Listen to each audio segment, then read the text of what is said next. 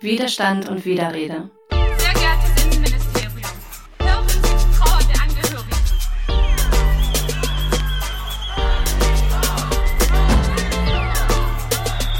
in den Freundeskreisen, in der Familie, wenn ein Kumpel mal irgendeinen Witz macht über Schwarzes. Nein, Mann. Gleich vorbei. Heute ist der internationale Tag der Romnia, welcher dieses Jahr zum 50. Mal gefeiert wird. Anlässlich dessen habe ich Heidi Barz zu Gast. Heidi Barz ist Mitglied der Initiative INI Romnia und Mitbegründerin der rassismuskritischen feministischen Selbstorganisation Romani Pen. Sie beschäftigt sich mit Gatsche-Rassismus, mit Romani-Identitäten und Politiken sowie mit feministischen Perspektiven in Romani-bezogener Bildungsarbeit. Hallo Heidi, schön, dass du dir die Zeit genommen hast, mit mir zu sprechen. Hallo, freut mich auch mit dir zu sprechen. Der heutige Tag ist der Abschluss des Romnia Power Months, der mit dem 8. März, dem Internationalen Feministischen Kampftag, beginnt. Weshalb ist der 8. April so wichtig für den Kampf gegen Rassismus, gegen Romnia und Sintize? Also der 8. April hat ja eine jetzt schon 50-jährige Geschichte, wie du richtig gesagt hast. Ähm, denn am 8. April 1971 haben sich in der Nähe von London VertreterInnen von Roma-Selbstorganisationen aus 18 verschiedenen Ländern getroffen. Mehrheitlich waren das Männer, ähm, einige mehr wollten kommen, aber wegen Visarestriktionen ging das nicht so gut. Und ähm, das war ein sehr symbolisch, das ist eine sehr symbolisch aufgeladene Konferenz. Sie wird so als erste Welt-Roma-Konferenz betitelt, ganz viel. Vielleicht muss man auch noch mal ein bisschen was zum historischen Kontext sagen. Also was 71 so gerade aktuell war, ist, dass der Paraimos oder der Samudari Pen, also der Genozid an Romnia und Sintize, noch immer nicht anerkannt war. Der war gerade mal 26 Jahre her. Ähm, das heißt, alle, die dort auch waren, hatten noch immer mit den Nachwehen und den, ähm, den Kontinuitäten auch zu kämpfen von eben genau diesen Vernichtungsfantasien. Und das war auch eine Zeit, in der ganz selbstverständlich Romja und Sintize mit der rassistischen Fremdbezeichnung bezeichnet worden sind. Und es war auch eine Zeit, in denen Romja und Sintize eigentlich mal wieder oder immer noch sehr bewusst war, dass, dass sie nicht erwünscht sind, nicht dazugehören, nicht Teil der Nationen sind, in denen sie leben.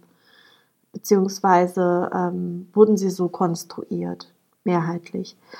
Und ähm, in Deutschland waren, Romnia, waren deutsche Roma und Sinti teilweise staatenlos zum Beispiel, weil ihnen die Staatsbürgerschaft an- aberkannt worden ist. Also Menschen, die seit 700 Jahren in Deutschland lebten, äh, denen wurde die Staatsbürgerschaft aberkannt, unter anderem auch als Nachfolge des Genozids. Andere Romja und Sinti, Romja hatten große Probleme mit ihrem Aufenthalt und ihrem Aufenthaltsrecht, wurden wie auch heute ähm, von einem Land ins nächste hin abgeschoben.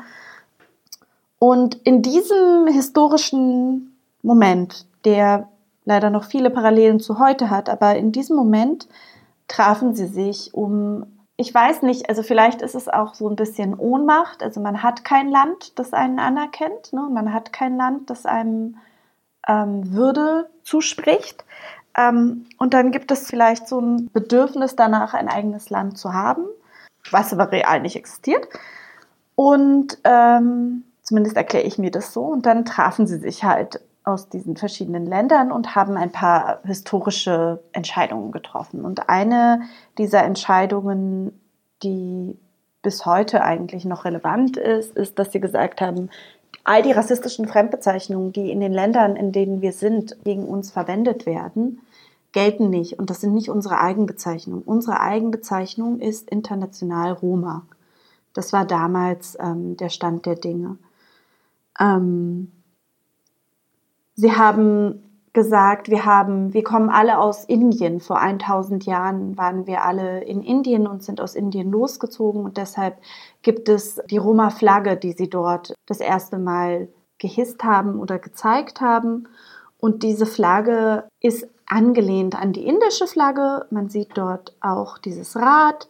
Es hat andere Farben. Da gibt es unterschiedliche Interpretationen. Also blau für den Himmel, grün für das Gras, blau für die Hoffnung, grün für das Erbe und so weiter. Also es gibt ganz viele unterschiedliche Analysen. Ähm, und auch für das Rad ist es so. Also was das Rad bedeutet, ob das jetzt ein Verweis auf die jahrhundertelange Bewegung ist oder ob es halt ein Verweis ist auf die 16 Ursprünge, Ursprungsstaaten in Indien, also mit den 16 verschiedenen Speichen und, und, und. Also da gibt es ganz viele unterschiedliche Interpretationen, was dieses, oder ob es das alles gleichzeitig ist. Da gibt es ganz viele Interpretationen.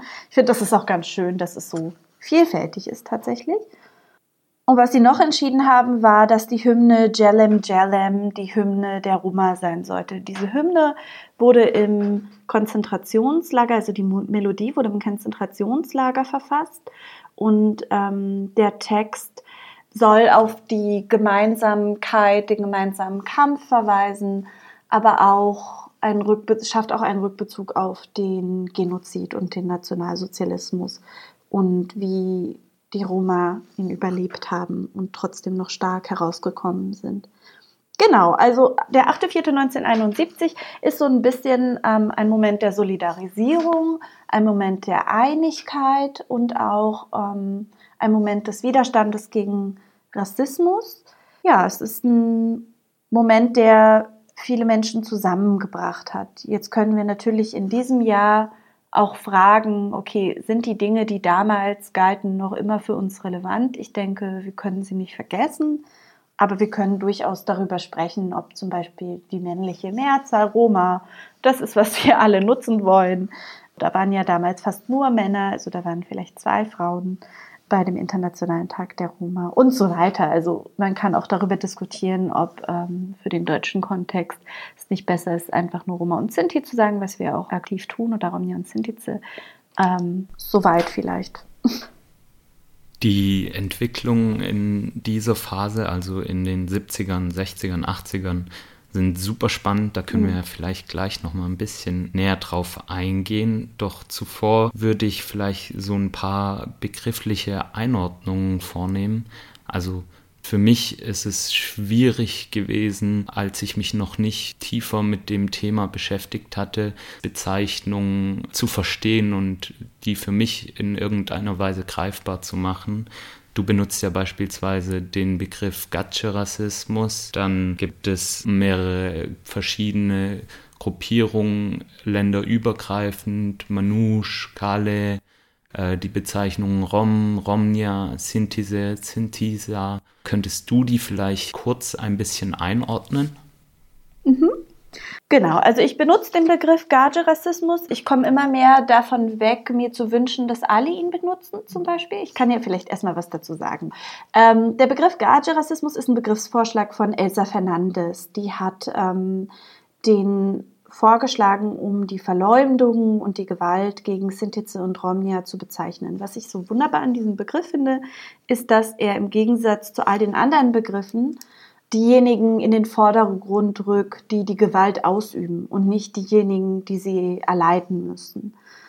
Es ist auch schön, weil Gage ist ein Begriff, der aus dem Romanes kommt und ähm, nicht Roma, nicht Sintize bezeichnet. Da gibt es auch noch viele andere Begriffe, die für Gage benutzt werden. Das ist einer dieser Begriffe. Und ähm, ich finde, dadurch wird ganz schön deutlich, dass dass das ein Begriff ist, der aus der Community für die Analyse des Rassismus genutzt wird.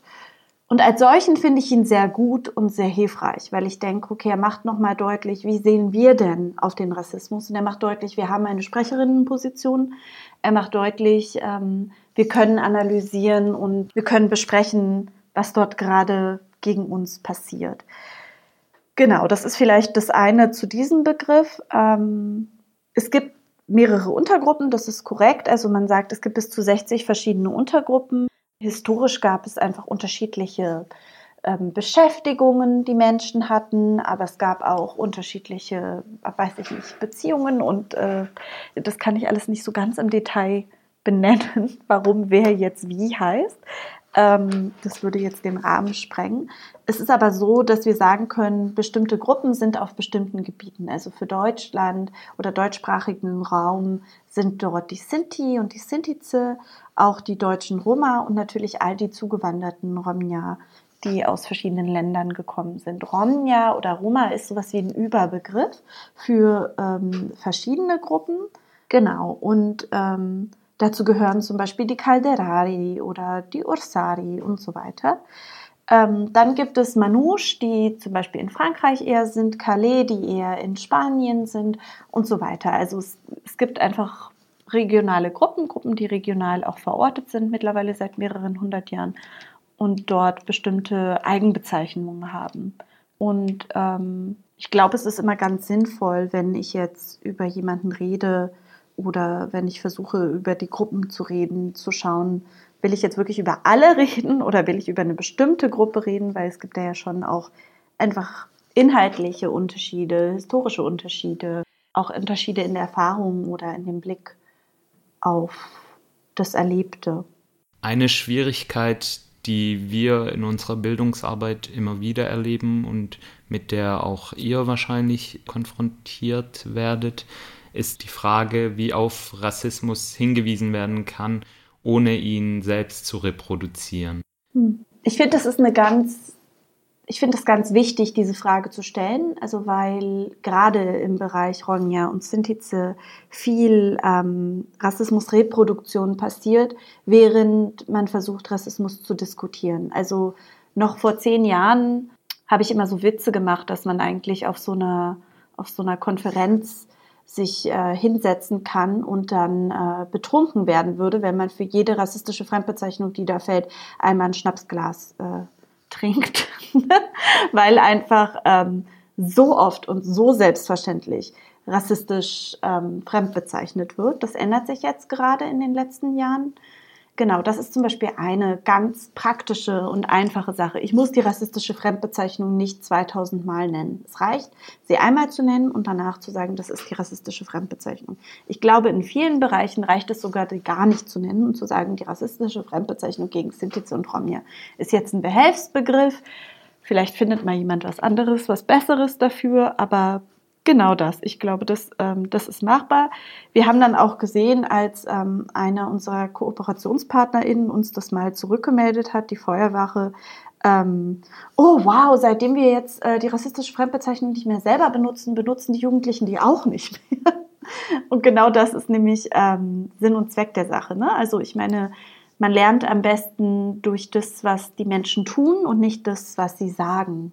Und wenn ich sehe, meine Teamerin, mein Teamer nutzt rassistische Fremdbezeichnungen einfach durchgehend, als ähm, sei es irgendwie äh, ein durchschnittliches und oder so, dann ähm, habe ich auch nicht das Bedürfnis, das nicht zu machen. Aber wenn ich sehe, mir wird etwas anderes vorgelebt, ich glaube, darin ist die Krux. Und die Frage ist auch, wer macht diese Bildungsarbeit? Wen laden wir ein? Wem geben wir Raum? Wem geben wir Deutungshoheit?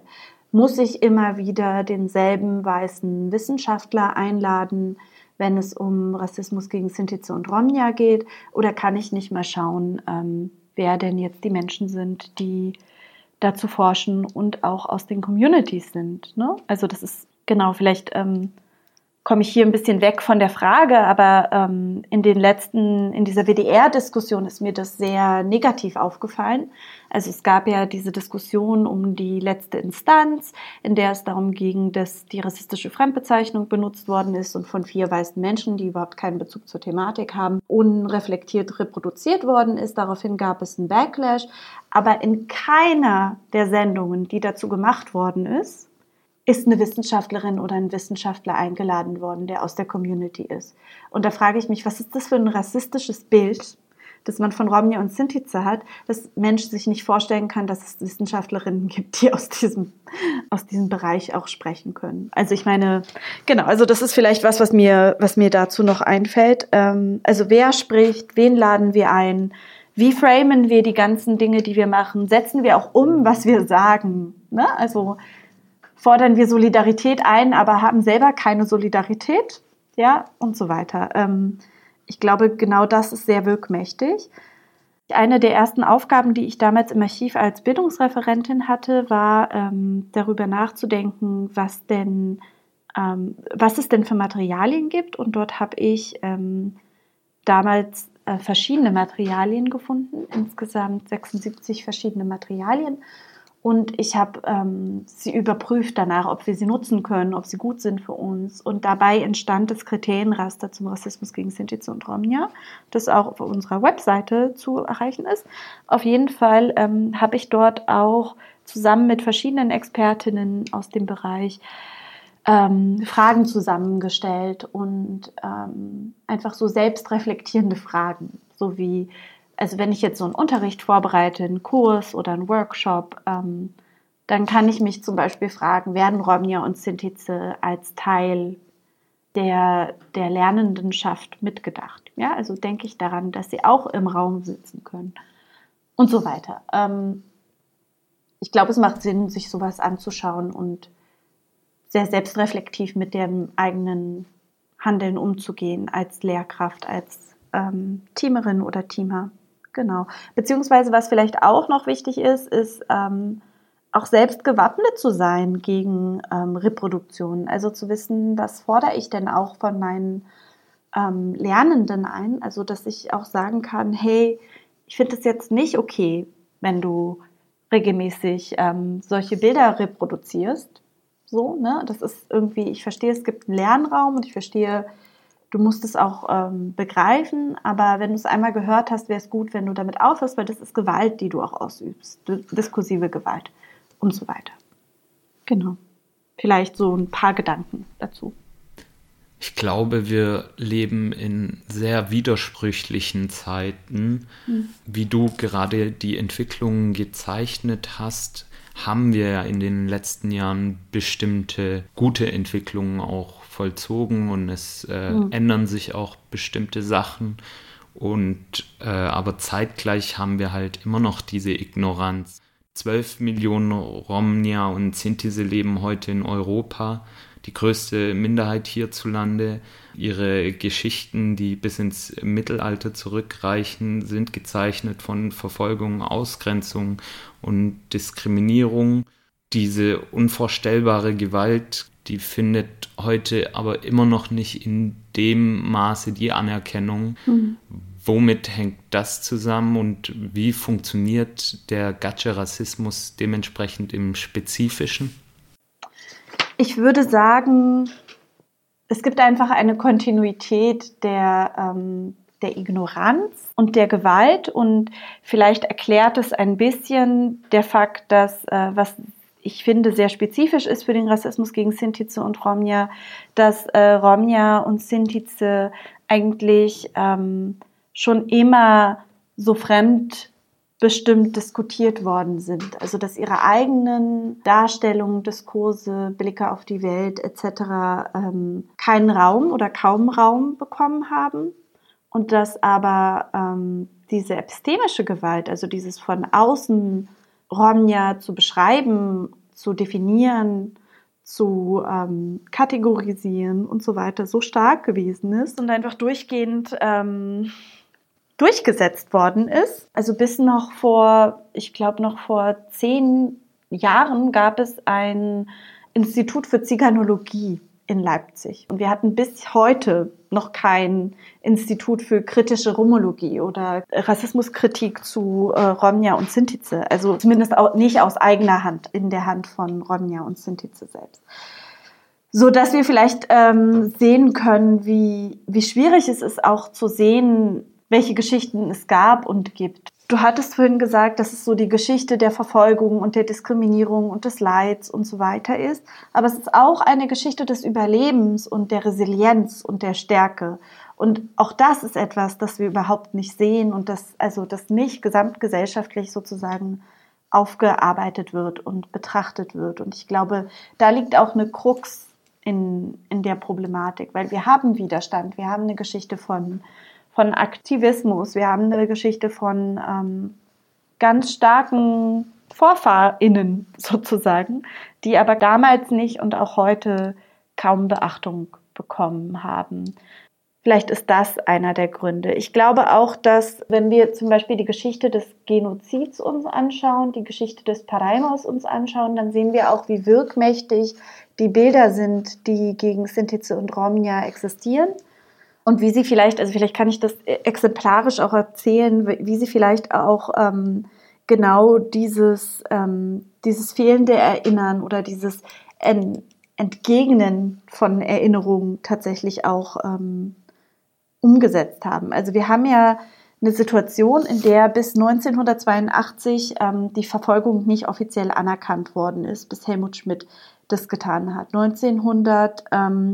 1956 gab es sogar noch ein historisches Urteil, das erst 2016 aufgehoben worden ist, in dem dann ähm, doch dort stand, dass die Deportationen nach Auschwitz rechtlich zulässig gewesen seien, weil ähm, die, und dann nennt sie die rassistische Fremdbezeichnung, durch ihre Asozialität, ihre Kriminalität und ihren Wandertrieb selbst verschuldet seien daran, dass sie ja in die Konzentrationslager gebracht worden seien und dass das ja tatsächlich nur ähm, was mit Kriminalität und Kriminalprävention zu tun gehabt hatte. Ich glaube, wenn wir uns das anschauen als Geschichte, dann wird klar, wie wirkmächtig die rassistischen Bilder sind, die es gegen Sintize und Romja gibt, wie wenig ähm, Romja und Sintize es selbst gab, die in den Positionen standen, um ähm, dort auch gegenzusprechen. Also 56 war noch eine Mehrzahl der äh, RichterInnen einfach ähm, auch während des NS aktiv gewesen. Und auch 82, ähm, als schon viele tot waren, haben wir es gerade mal geschafft, sage ich mal. Das ist, also da hat der Zentralrat Deutscher Sinti und Roma, der, den es später dann auch aus diesen Widerständen herausgegeben hat, ähm, es gerade mal geschafft, ähm, diese Anerkennung einzufordern und zu ermöglichen. Und ich glaube, dieses ständige also wirklich diese, diese starke rassistische Front, die es gibt gegen Romnia und Sintize, ist sehr weit verbreitet. Sie ist nicht nur ähm, Teil von einer kleinen Gruppe von Rechtsextremen oder äh, Rechtsterroristinnen, sondern es ist, ähm, es ist bis in die Mitte der Gesellschaft verbreitet, bestimmte Dinge zu Sintize und Romnia zu glauben zu wissen. Und dazu gehören natürlich diese Klischees der Kriminalität, der äh, Promiskuität, etc. pp. Und was gleichzeitig auch fehlt, ist ähm, Empathie. Also so Romja und Sintize als Opfer des Genozides sind so gut wie kaum diskutiert. Aber auch heute Romja und Sintize, die abgeschoben werden und deren Familien vielleicht auch ähm, den Genozid durchlaufen haben, die dadurch auch noch transgenerational traumatisiert sind und so weiter. Ähm, auch diese Familien und auch diese Schicksale werden völlig unempathisch diskutiert. Also wenn wir jetzt darüber sprechen, dass es sogenannte sichere Herkunftsstaaten gibt, in denen Romja und Sintize eine durchschnittliche Lebenserwartung haben, die auf ungefähr 60 Jahre geht, dann ist es einfach nur Zynismus und Gewalt, genau diese Realitäten nicht sehen zu wollen und auch nicht anzuschauen. Also es geht nicht um die Menschen und ja, es geht auch wenig darum, was sie erleben und es geht auch wenig darum, ähm, was sie wollen. Und sie sind ähm, vielleicht auch einfach ähm, anzugreifen, eben weil sie keinen Nationalstaat haben, der sie verteidigen würde oder der zumindest mal sich darüber aufregen würde oder ähnliches. Ich weiß nicht. Das sind Theorien, Thesen, warum das so sein kann, dass es, ähm, dass es noch immer so präsent und so gewalttätig ist. Ja, ich denke, die Dinge ändern sich hoffentlich. Ich habe das Gefühl, wir haben ähm, einen immer stärker werdenden, einen immer strategischeren Aktivismus, ähm, in den, einen immer professionelleren auch in den Communities des Sintize und Romja. Und ich glaube, ähm, es gibt Hoffnung, dass diese Dinge sich auch verändern. Ich glaube, es braucht noch viel Atem, noch viel Wut und noch viel Mut, um dort weiterzugehen diese tradierten Bilder, die du beschrieben hast, die wirken ja heute leider immer noch wie beispielsweise in der Sendung Die letzte Instanz, die du mhm. vorhin schon beschrieben hattest. Oder aber auch, wenn ich an Hanau denke, mhm. dass fast die Hälfte der ermordeten Romnia oder Sintize waren. Aber dementsprechend nicht sichtbar gemacht werden oder nicht in dem Maße, wie es wünschenswert wäre. Hm. Wie hat sich Gatsche-Rassismus verschoben, verändert oder eben auch reaktiviert? Wie kann sich der Rassismus trotzdem noch so festsetzen in der Gesellschaft? Hm. Ich würde ja gar nicht sagen, dass der sich groß verändert hat oder ich glaube, es gibt immer wieder Bilder, die neu aktiviert werden, die vielleicht mal ein bisschen in Vergessenheit geraten, ähm, aber dann wieder genutzt werden können, als ob sie, als ob es, als ob es keine Zeit gegeben hätte zwischen dem einen Klischee und dem anderen. Ich glaube, dass wir eher von Kontinuitäten sprechen müssen. Ich glaube, wir müssen davon sprechen, dass es eine Kontinuität der Ignoranz gibt, eine Kontinuität der Gewalt gibt, dass auch ähm, mit dem Mord an ähm, ja, an Menschen, die der deutschen Minderheit angehören oder aber auch ähm, migriert sind, so wie in Hanau, dass, dass genau diese Dinge besprochen werden müssen, also dass es dafür genau Raum geben muss. Und ich meine, das ist auch so eine, es gibt diese komische Geschichte von Hanau. Ähm, an dem ersten Tag waren die verschiedenen Zentralräte, der Zentralrat der Muslime, der Zentralrat der Juden und der Zentralrat der deutschen Sinti und Roma vor Ort um bei der Kundgebung, die gleich am nächsten Abend oder am selben Abend, meine ich, ähm, noch stattgefunden hat, ähm, zu sprechen. Und es hieß dann, und da war ja auch noch nicht ganz klar, wer genau die Opfer sind und was die Geschichten der Opfer sind. Also wir wussten tatsächlich, also einige wussten das schon. Ich denke auch der Zentralrat wusste schon, dass äh, Ronja und Sintize unter den Opfern sind. Und ähm, da, da hieß es dann, der, äh, es gäbe nicht mehr genug Platz auf der Rednertribüne und der Zentralrat wurde nicht mit eingeladen, um zu sprechen.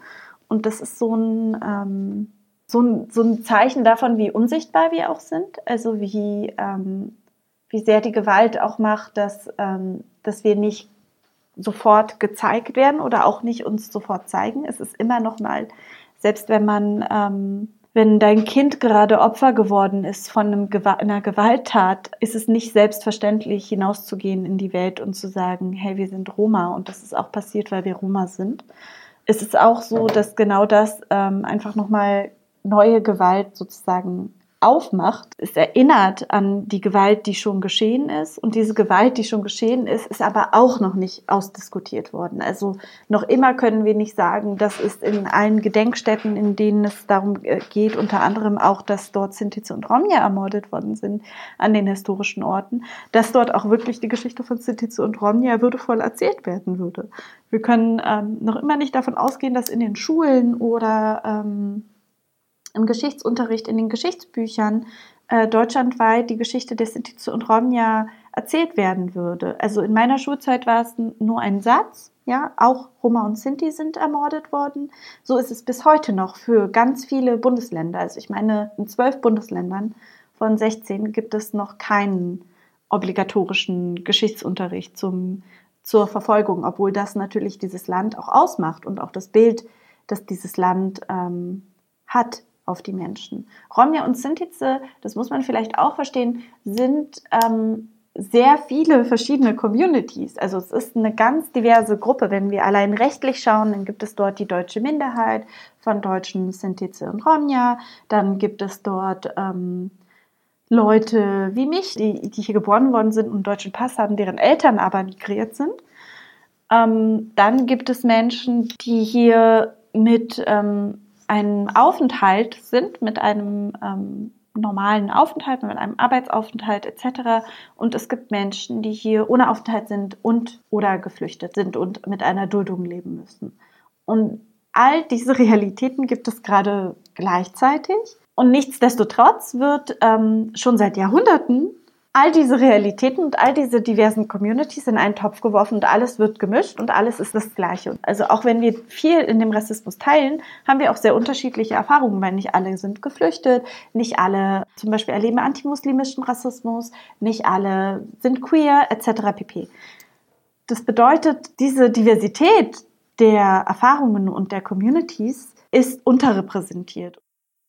Du hast gerade ziemlich schön aufgezeigt, wie eben unterschiedliche Ungleichheitsverhältnisse auch ineinander verstrickt sind und zu unterschiedlichen Lebensrealitäten und Erfahrungen führen.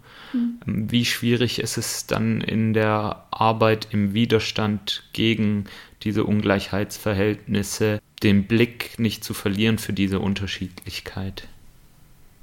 Ich finde es ehrlich gesagt gar nicht schwierig, das nicht zu tun. Ich finde, es ist sogar eine Chance und ein Gewinn, genau das tun zu können. Also zu schauen, was haben wir denn an Perspektiven und an Wissen in unseren Communities. Also die Iniromnia als eine ähm, der ersten Organisationen, die ganz bewusst ähm, sich zusammengetan hat mit verschiedenen Menschen aus ganz unterschiedlichen Lebensrealitäten, ob das nun die Geschichte ihres Status ist oder die Geschichte ihrer Familien und so weiter, ist, ähm, profitiert ja genau davon, genau von diesen diversen Wissensbeständen, weil genau das ermöglicht uns ja, ähm, Rassismus sehr vielfältig zu begegnen.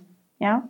Ich denke zum Beispiel an, äh, an eine Szene, ich, ich kann das nicht mehr ganz gut rekonstruieren, aber es gab wohl mal so ein paar weiße Linke, die ähm, wollten so solidarisch sein und wollten so protestieren ähm, gegen Abschiebung und haben dann sowas geschrieben wie keine Abschiebung von Sinti und Roma. Und da kam eine unserer Inni-Frauen, die Joschla Weiß, vorbei und meinte dann, hey, ja, 700 Jahre in Deutschland, keine Abschiebung von deutschen Sinti.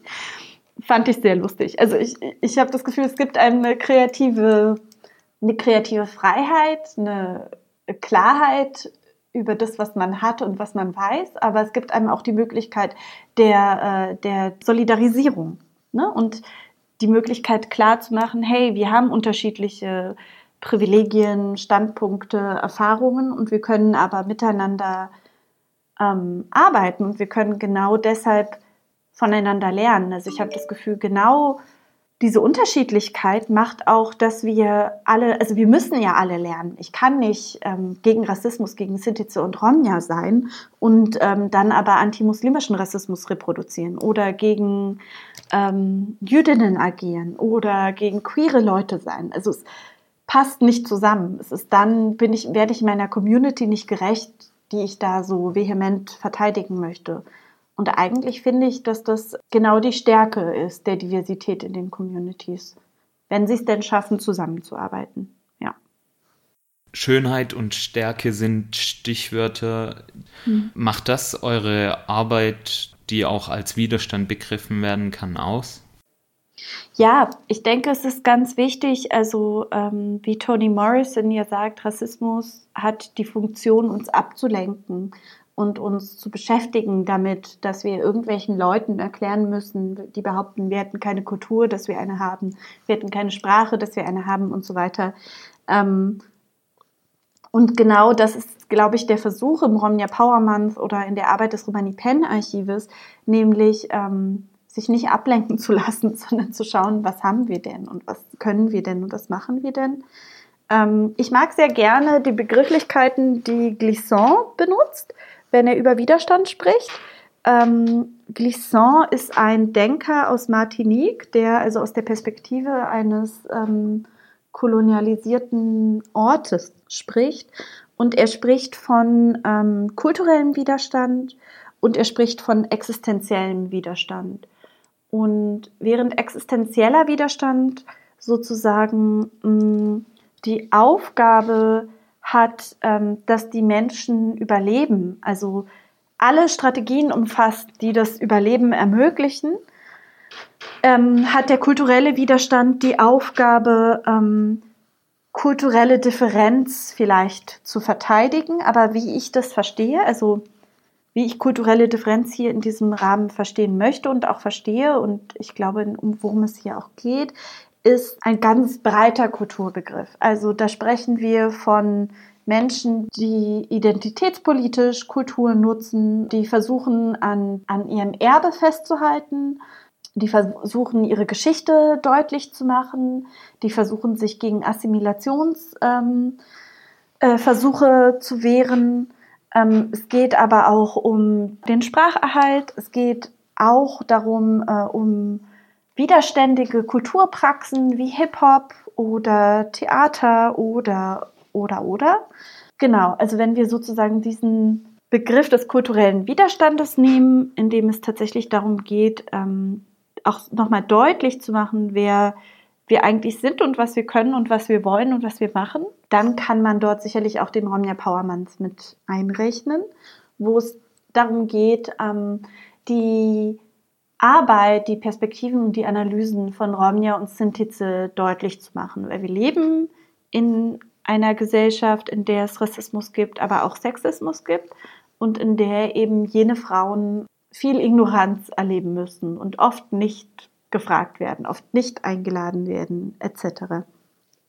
Und es ist ähm, ein absolutes Privileg, dass wir die Möglichkeit haben und dass wir uns diese Möglichkeit auch geschaffen haben, ähm, genau diese Vielfältigkeit darzustellen und auch die Netzwerke zu schaffen, mit denen wir arbeiten dürfen und so weiter.